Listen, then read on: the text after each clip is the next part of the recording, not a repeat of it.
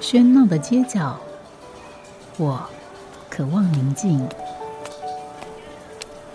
背上优雅，寻找城市里的静谧。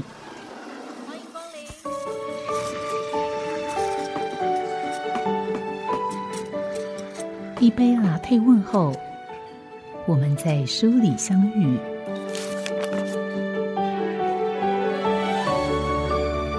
在转角发现微光。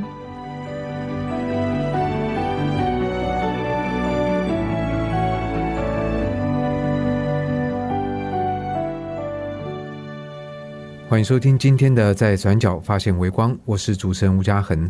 在今天的节目里面，我们一样非常高兴能够邀请到台北冀中安文学森林的馆长封德平封姐来到节目里面。封姐好，嘉恒好，各位听众大家好。对，其实这几年，在我觉得台北的文学风景里面，冀州安是一个没有办法忽视的存在。谢谢嘉恒。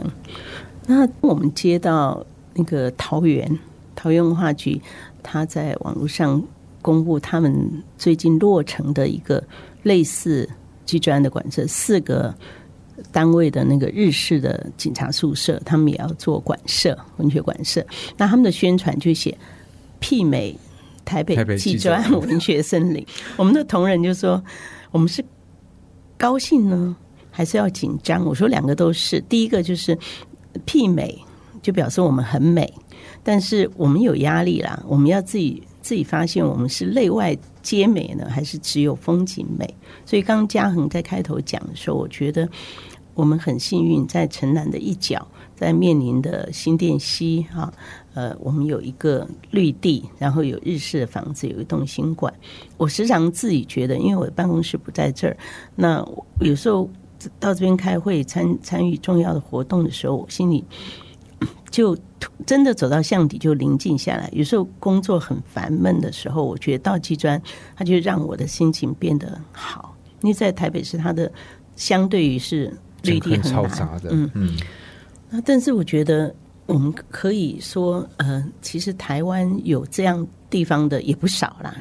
就是说，风景美是一个风景美视野佳，对，是一个要素。嗯，但是它不是绝对的百分之百。我觉得它要有人，要有动嘛，不然风景是死的。所以我们怎么样在这个如画的风景中带入人的文学的？出版的乐趣才是我们呃办技专文学森林最终的目的。对，所以其实刚刚峰姐那样讲，我是不知道，就是说桃园有这样的一个媲美的这称号。我我其实刚刚落成而已。呀，我觉得老实讲，我不紧张，原因是因为第一个，这表示基隆汉已经成为一个一个标杆，然后再来就是硬体的这个设施，或许因为一些缘故，它可以说啊，我把日式房子在这个整修了。如新了或者如旧了，可是问题在那看不到的那个那个背后的精神面或灵魂面，这是没有办法轻易说发包就可以打造起来的。那而我觉得冀州安是有一个。不管你讲它是一个价值、一个理想、一个使命、一个精神面，这这个东西，这看不到东西，其实就冀州安，我觉得是有的。嗯，有些家人几句话就可以打动到我，也给我了和我们的同仁一些信心。确实是回首在这边，尤其现在坐在这个视野中，我就会想，虽然才七年，我们是第七年了经营，可是还是有点回首前尘往事，不胜唏嘘。那家人也知道，这真的靠近城南的水源快速道路，这是一个已经没落的、已经人烟很少的社区，连居民都很少。那我可以讲个小小的故事。那当时我们傻傻的，也就是说，我们认为台北没有文学馆舍，所以他们来邀标的时候，我们就慎重考虑：如果这个地方虽然不是一个文学馆舍的规模和建构，但是它是不是？由过去文讯的累积，在文学在出版上累积，可以走出一条比较不一样的文学馆舍，这至少是一个起头嘛。所以我们就大胆的接了。可是真的才觉得啊，原来地缘、地利还有什么，它其实都要社区的结合、人的交通的结合。我们来的前两年，钉子户就是我们真正的古迹还没有办法建，可是我们就。已经接包下来了，所以前面的两年快三年，我们几乎是独自在跟荒野漫草奋斗。那时候我们就想，这么角落的地方，我们开始要暖身，我们就办了音乐会。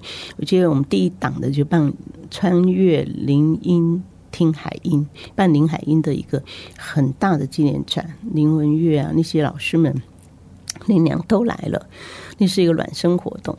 那我们就想，这些作家们从那个捷运站口走来，这边起码要热天要走个10十十分钟，如果不知道方向的人，可能要走个十五分钟，还要问一下路。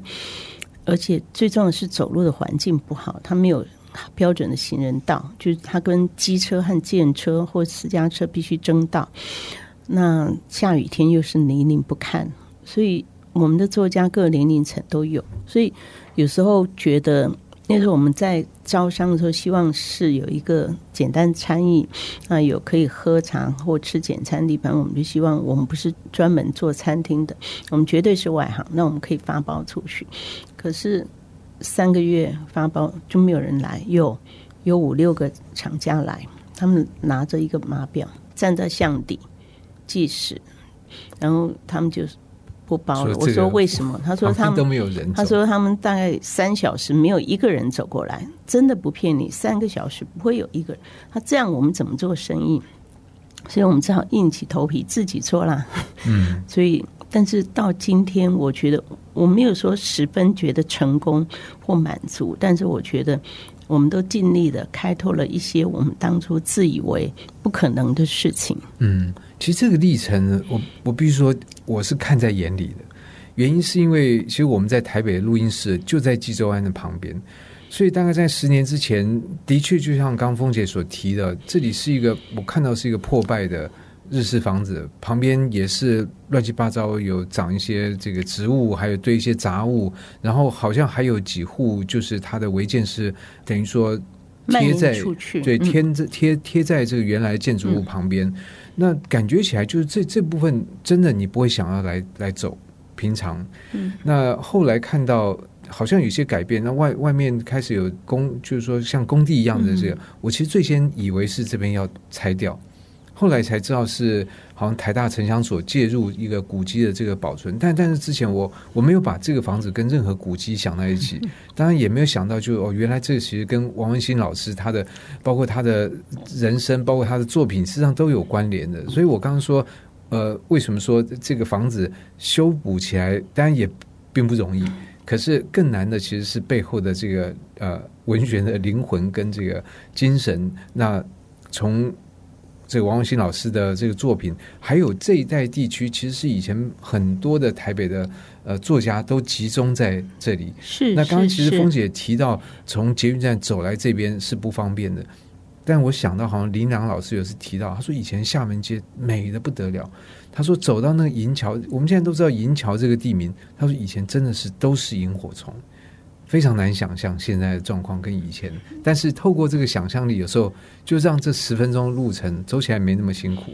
是，所以我们这几年努力做的，也就是，嗯、我们后来因为文讯的同仁们擅长对于史料历史的发展，呃，去回顾、去做一些搜集和整理。那嗯，我们其实很早就就做五零年代、六零年代就发现，呃，在日治时代。以降，或是国民政府来了以后，五零年代、六零代这，甚至到七零年代这三十年或者这二十多年，其实它是台北的一个文化重镇。它当时就是呃吴鲁琴夏夏建安他们的呃文学杂志，然后再来就是《国语日报》靠近，然后当然就是林海音的纯文学在重庆南路口，那中国。文艺写作协会，还有一个他们的居地也在水源路口。那还有潘磊、姚鹏、鹏哥一些作家，好像新生报社的那个编辑的宿舍也在同安街附近。那后来才知道，于老师、于光中老师刚来台湾的时候居住在厦门街。那八零年代的时候，红范、尔雅。七零年代，他们就就搬进来，一直到现在四十多年。所以这个地方，然后再加上过过来南昌街的呃远流，那它几乎就是一个而且出版社据说那个外围的出版人还有编辑什么制版制版厂，也都环绕在这个圈，所以它无疑就变成一个出版的重镇和文学的重镇。我们就觉得，哎，那这个古街和城南，当然最最令我们兴奋的是，从日据时代的呃，纪专是一个料理厅，那它其实当时的呃文人雅士也在这边歌咏。排剧啊，传统诗吟唱啊，一些诗社。那但到四九年以后，其实，在四五年，就是光复后，一九四六开始，国民政府，然后就变成省政府的宿舍。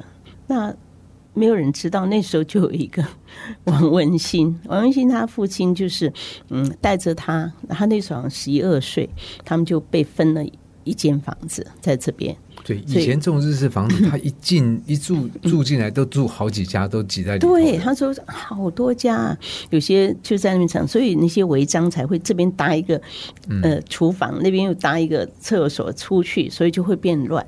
那又经过时间的。陶冶哈，又经过两次的大火灾，所以那个主屋其实如果那个主屋在，那是美极了，那是少有的台湾少有的日式三层楼的建筑。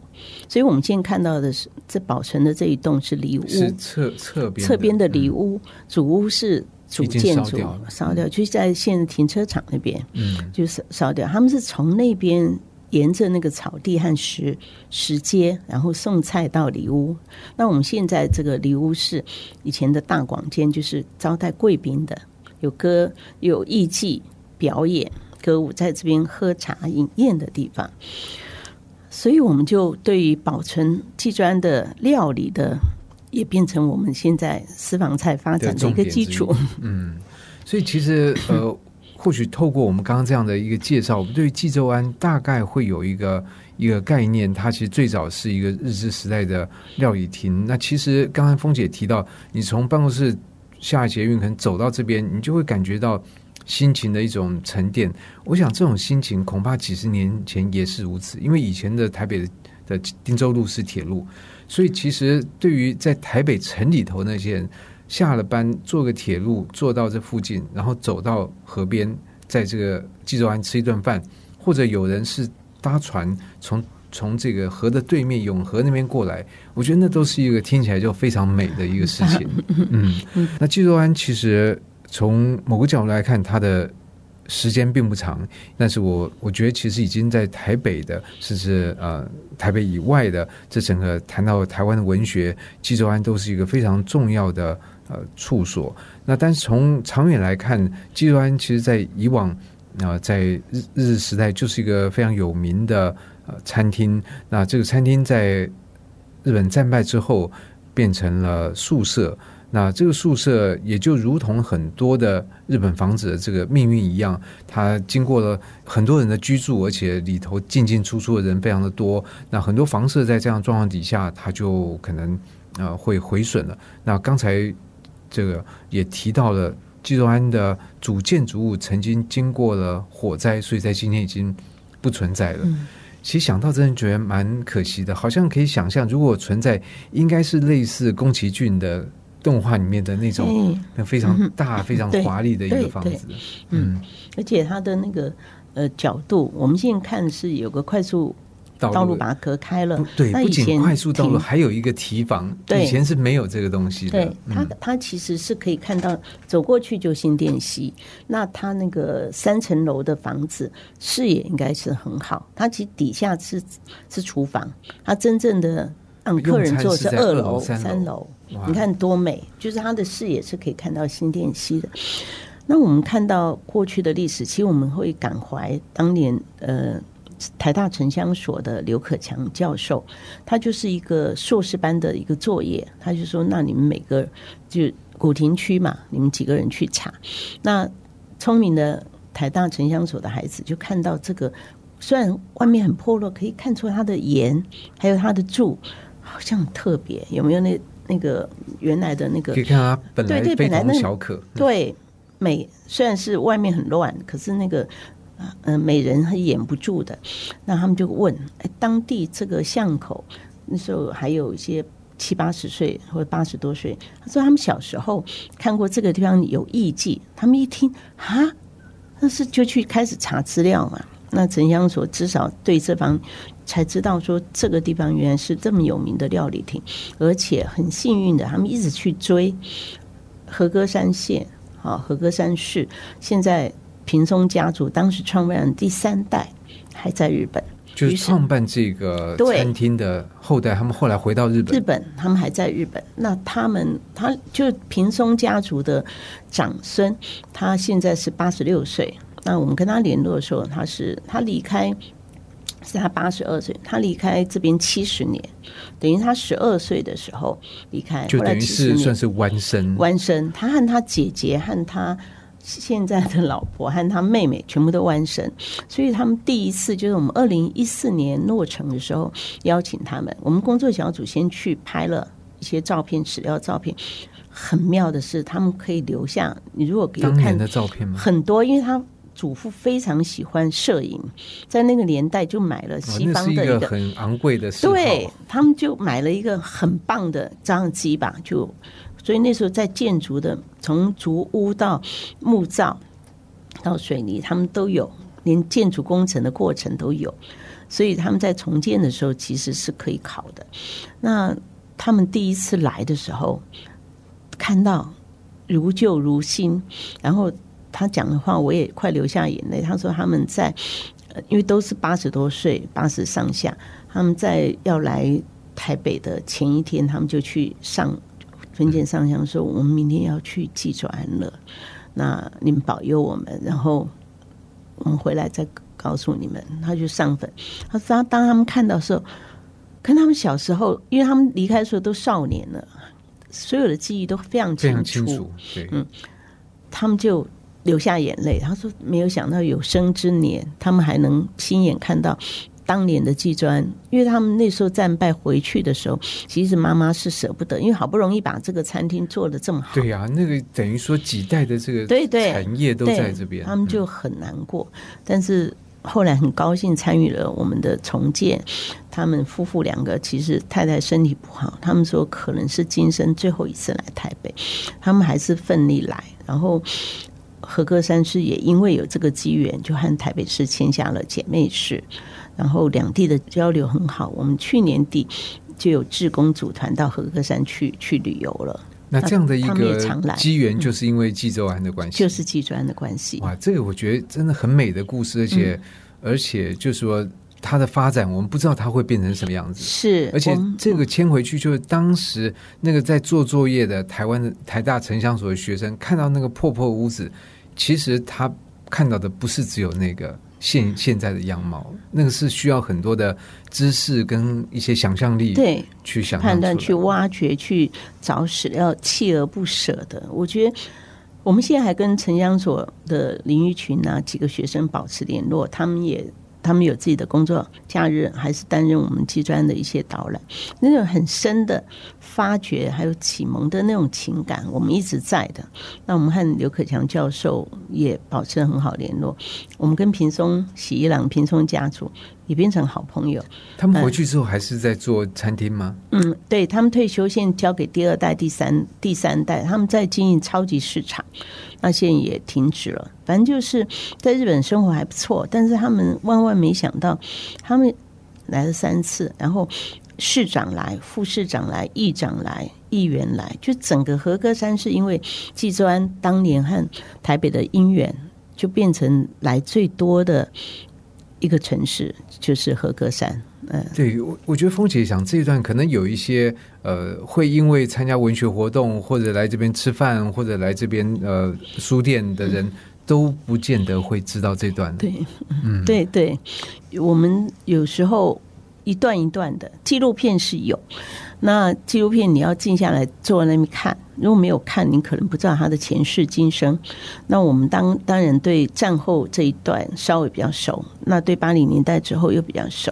但是我觉得要一起串起来看，就是他我们会珍惜廖理厅给我们的传统，我们也会珍惜王文新这样的一个作家。那我们就孜孜念念就在想过去对。也许累积的文讯累积的文学的一些资料和观察，现在正好是成熟了，要作为我们经营技专的一个底蕴基础。我们怎么样让各个世代的作家能够在技专虽然不是很大，用各种活动让他们在这边展演？就是我应该会最感念的，就是一个，我觉得是老天爷给我们的一个试炼，也给我们的一个探索。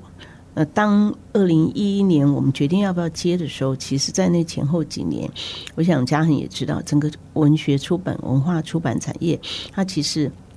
资本的传媒都一直下降，好，那我们共同想，那我们要与时俱进，我们要怎么样把那些喜爱文化、喜爱阅读的人从台北或从台湾的各个角落找出来那可能要不能固守以前的方式，要改变。那我觉得技专的出现，就是逼迫我们，促使我们去做一些改变。怎么跟社区，怎么跟跟动态的展演去结合，让那些在各个角落喜欢阅读的人，经过我们的展演，能够更认识书本，更认识作家。所以等于没有这个济州安这个建物的出现，那也没有一个实体的东西把这些线索、这些东西给串联起来。是因为我觉得。我常跟我们同仁讲说，技专好像它的出现，正好是接应了我们那种有一点焦虑，但又不知道如何出手。好，那我们在这边找到一个很好的表现方式。虽然我们并没有说开拓多少业绩、大赚多少钱，但是我们看看技专来的参访人人次，然后我们在这边办的活动的回应回响，我们在这个角落里面。所金之银之的东西，日日渐有有成长。那基专的粉丝或是固定的来的顾客也越来越多，也越来越成熟，平均的水准都很好。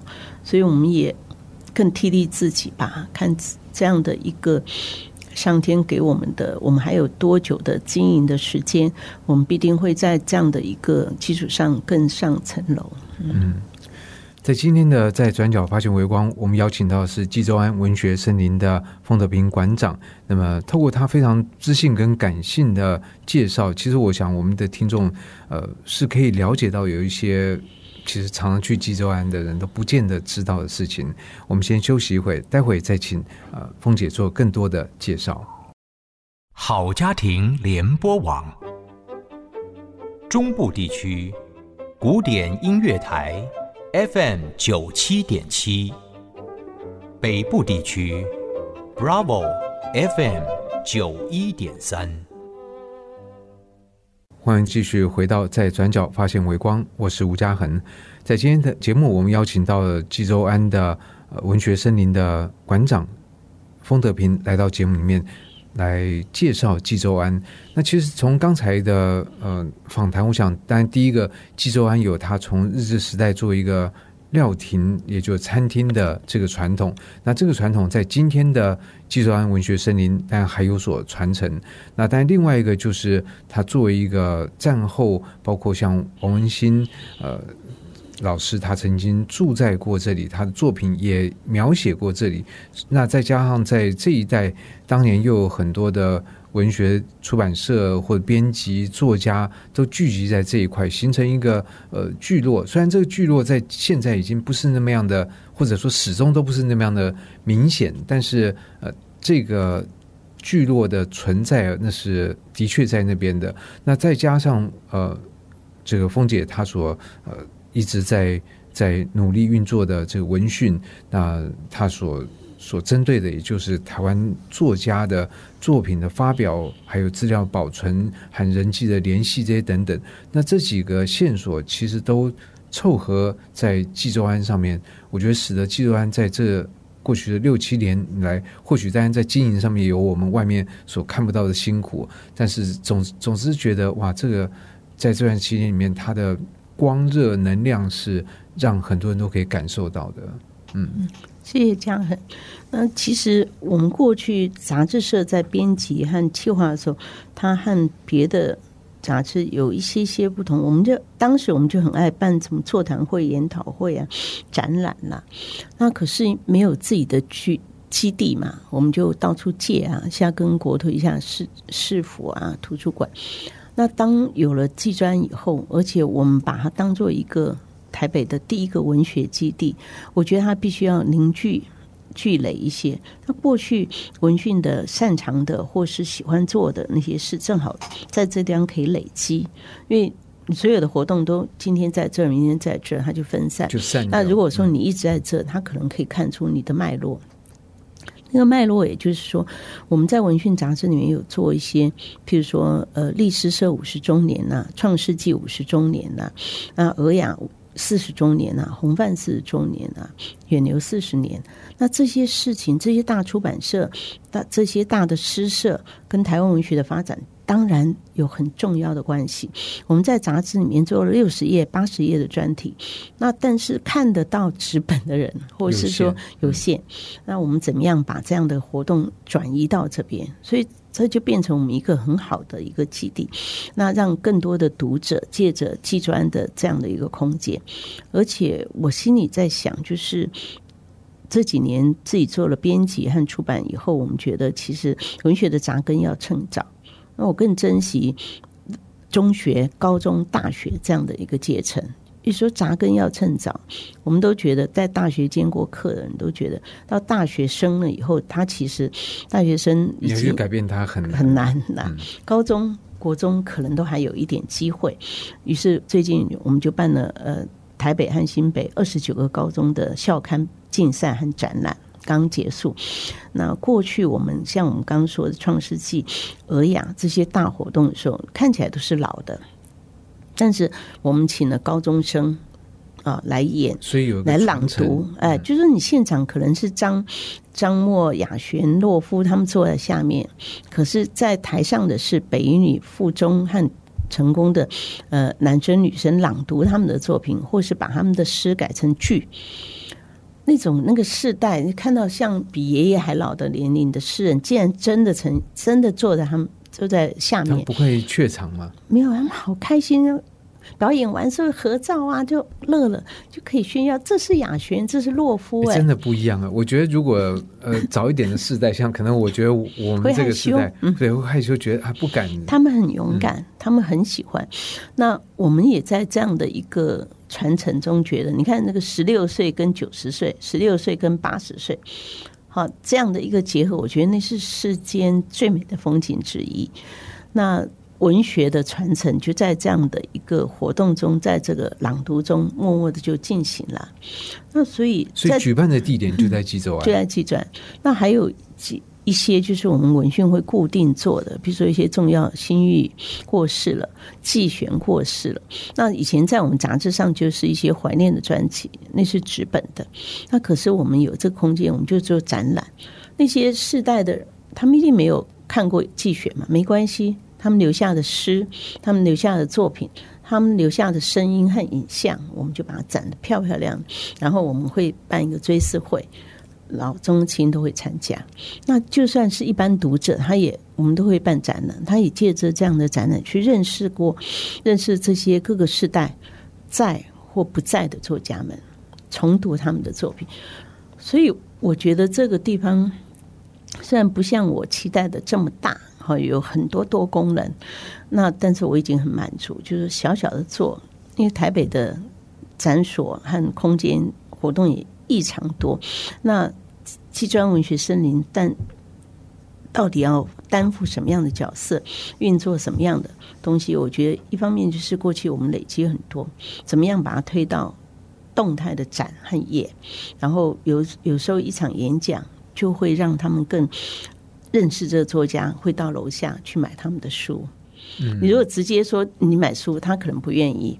好，你要经过一些认识或朗读，或者是评评论，有感觉，看了他的生平大事，看了他的影像，看了他作品，他们就会感动。所以大概经过这样的一个方式，我们会把那个真正爱文学、喜欢阅读的人又找回来了。所以当初呃，凤姐就有这样的一个一个想法，希望把这边变成一个好像这个要认识台湾文学的一个橱窗吗？一个管道吗？一个场所？这这是一个最当初就想要做的事。对，但是当然力有未逮，就是人力啊、经费啦、空间的大小啦、现实，但是我们都尽量在过去的累积里面想办法让它显现在现在的机砖里面。嗯，然后对对于书店，我们讲到书店，就书店虽然是也小小的，因为机砖整个面积就不大，可是我们很乐意把机砖的城南的历史有关的重要作家作品放这儿，文讯杂志放这儿，然后现在这段时间出的重要的作家的文学作品放放出来。那一方面在我们这边有，比如驻馆作家、我的文学梦这些定期每个月的活动，我们就会把这个作家的所有作品，因为文讯的资料库有这个功能，拿出来展。那也许我们当场学旧书不能找不到卖，可是读者知道可以到图书馆借啊，那还有发行的可以买啊。我们让他们在这个时间内就认识这个作家一生阅读或是创作的一个轨迹，这样。嗯，不过我觉得这样听起来还蛮吸引人的。就是说，我们对于一个作家的认识，有时候我们跟他一个作品交汇，那是一个点的交汇；但是我们对一个作家他的生平或者他的一些其他经历的事情都有所了解的话，这个认识单就会比较立体而且全面。那可是我觉得在济州安有趣的是，它不仅是单方面的。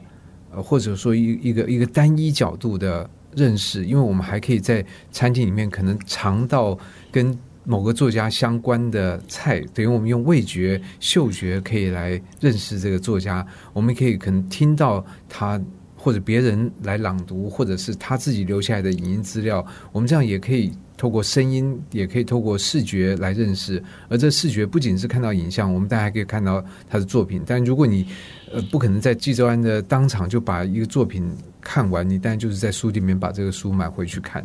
所以这个等于是是很多感官都在运作的。嗯，是你刚刚提到那个，就是说文学文化生活化，其实文化即生活。作家也是人嘛，他也有美食家嘛，他们也是三五好友会聚会嘛。那到我家吃吃饭，到你家来喝喝茶，这常有的。那我们在怀念一些作家的时候，我们就会想，食物也是一个，所以我就想想，当也要为现实那计专的 营运思考。于是我就思考了作家私房菜这个专题。那目前作家私房菜在计专推出的有张拓武的牛肉面。女女诗人古月的狮子头，有方子的红菊烧肉，也有蔡珠儿的百叶会食书，也有罗思荣的仙草鸡，哎，所以很多了。那未来还要推出的是廖玉慧老师还有韩良义老师的私房菜。嗯，我我好奇的是，第一个怎么去发发展出来呢？因为每个作家一定有他的。他的菜，但有些菜可能不好做，或有些菜不容易做好，或者说，呃，总总之总有原因，这怎么去挑选这些菜单？因为我我还蛮好吃的，那我也喜欢研究食谱，那也呃，因为在文讯的关系，嗯，有机会啦，跟作家聚餐或到他们家做作家家做做客人。那你提的林海英，我们其实还比较晚。哎，那到后面我跟林海英认识的时候，他已经不太做菜，他就请我们到外面吃。那我还是知道有一些作家，那因为济专这个餐厅，我在讲台北什么吃的没有，就是五星级的路边摊的好吃的多的很。可是我我在我认识的作家中有很多，他会一些。好几道拿手菜，那其中张拓武先生，当我提到他是怀念又难过，因为他就在六月二十九号的时候过世。我想到私房菜的时候，因为有到他家，有听了好多个作家说他煮的牛肉面很好吃，我就厚着脸皮说那。他说：“好啊，好，我就做，因为他做牛肉就要做一锅，他就顺便请了好几位作家到大家吃。那那天我就仔细的问了一下他那个功法，就是我自己爱做菜，那就觉得哇，真是费工哦。什么一定要温体，就黄牛肉啊，那一定要独家，就是手做的豆瓣酱啦，那有新鲜的番茄啦，要什么料啦，又又多少，还有面条又怎么样？”吃了真的觉得好吃，我就鼓起勇气说：“你可不可以变成我们济州安的一道菜？”他说：“啊，真的呀？我说真的，那做事也很认真。说了以后又去他家吃一次，然后就是他再来技专教我们的厨房，这样折腾一来一回，那起码我们要做两次三次，他满意了，我们就开一个记者发表会，就说他试吃。我还举个例子给听众朋友说，那牛肉面牛肉重要，汤头重要，那面条重不重要？重要。哎，他是安徽人。那他就说面条我们可能要好好挑，像挑面条。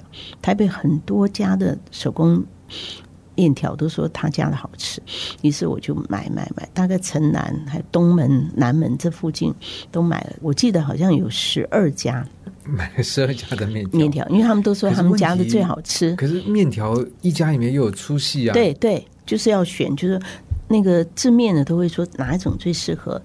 呃，牛肉面，那牛肉面又普通客人最买的最多是哪种？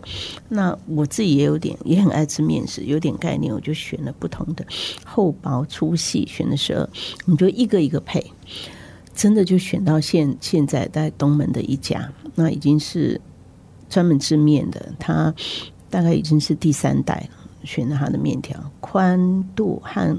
厚度都刚刚好，吃下去不会太硬，不像那个刀削面那么粗硬，那也不会像一般的那个呃阳春面这样容易烂，就真的很好吃。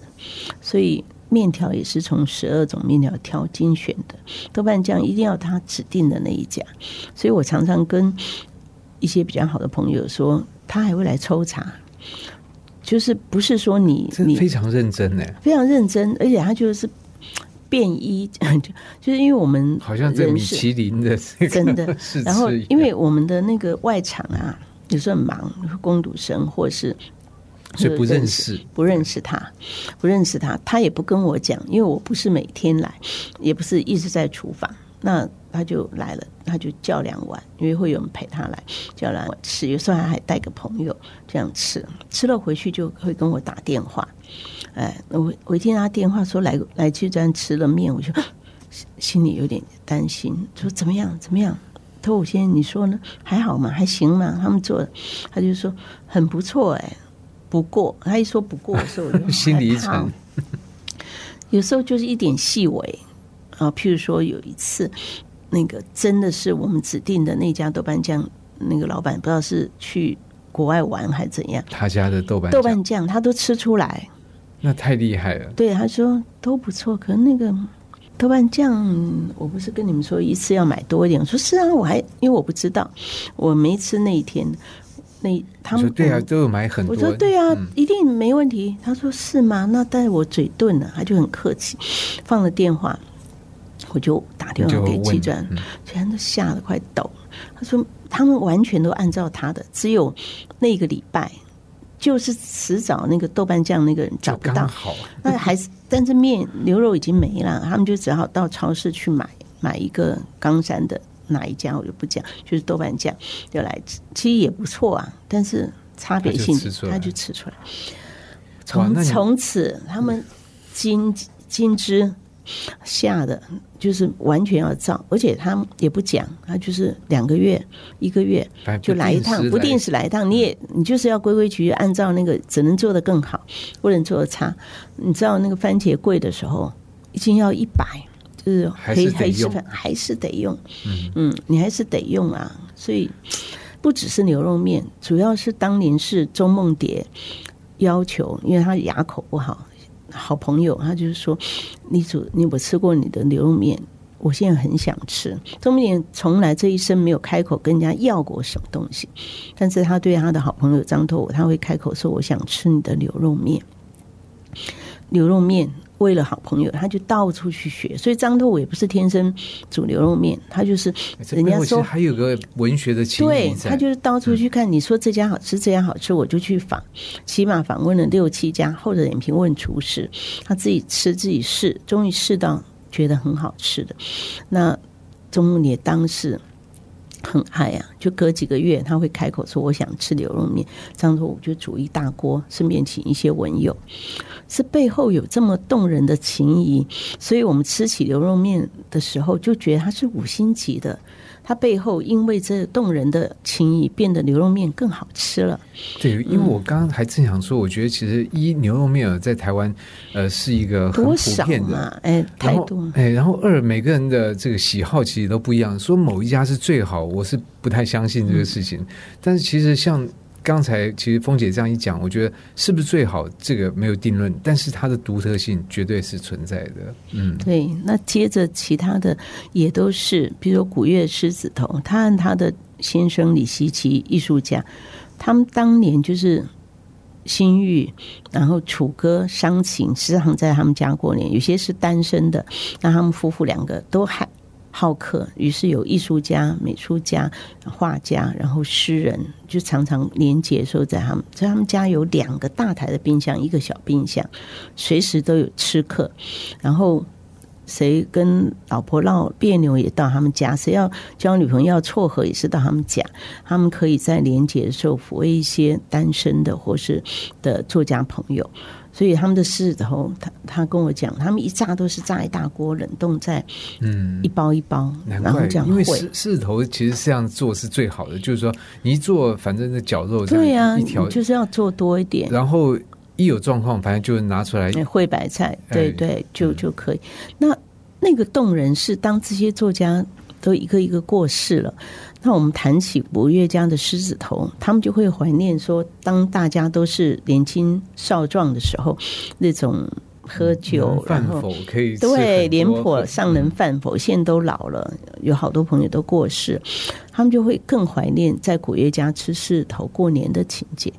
那我们把这些故事变成文章，然后告诉印成单册，告诉来吃这些私房菜的朋友，他们纵使不认识那些作家，也会感动。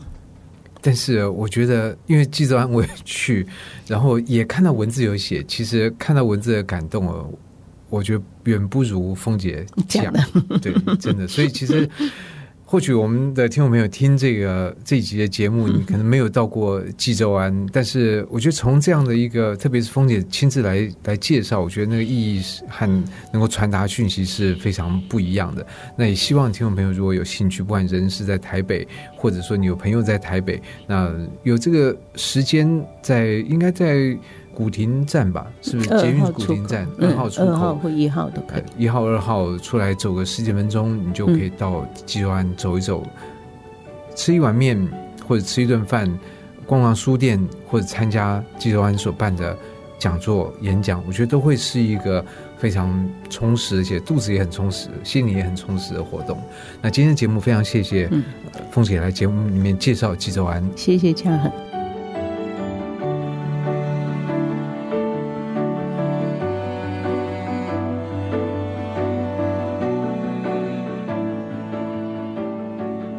谢谢您的收听。听完这一集，不妨也到书店走走，或许会有新的收获。如果您对这个节目有任何想法建议，我都很欢迎您帮我到 Apple Podcast 的留言打分评星，也邀请您订阅这个节目并分享给身边的朋友。我们下集再见，拜拜。